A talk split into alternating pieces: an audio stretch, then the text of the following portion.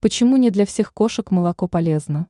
Как узнать, что вашему питомцу оно не вредит? Большинство людей, у которых спросят, что пьют кошки, без лишних размышлений скажут вам, что пьют они молоко. Почему это стереотип? Да потому что если при серии быстрых вопросов в какой-то момент вы спросите, что пьет корова, вам тоже ответят – молоко. Так уж повелось у людей, что кормить кота можно молоком и рыбой. И на этом все, кот будет жить долго и счастливо. Но это далеко не так. Кошки, они во многом как люди и подвержены тем же самым болезням.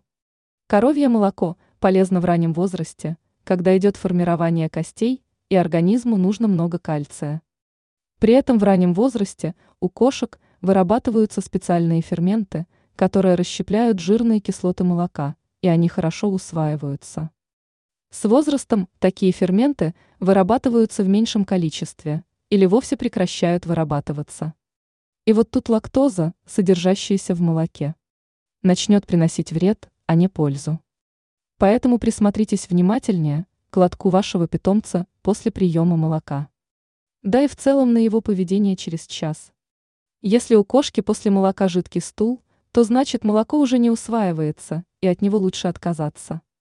Если все в порядке, то молоко можно давать, но желательно минимальной жирности, поскольку молоко очень калорийно, питомец может начать набирать лишний вес.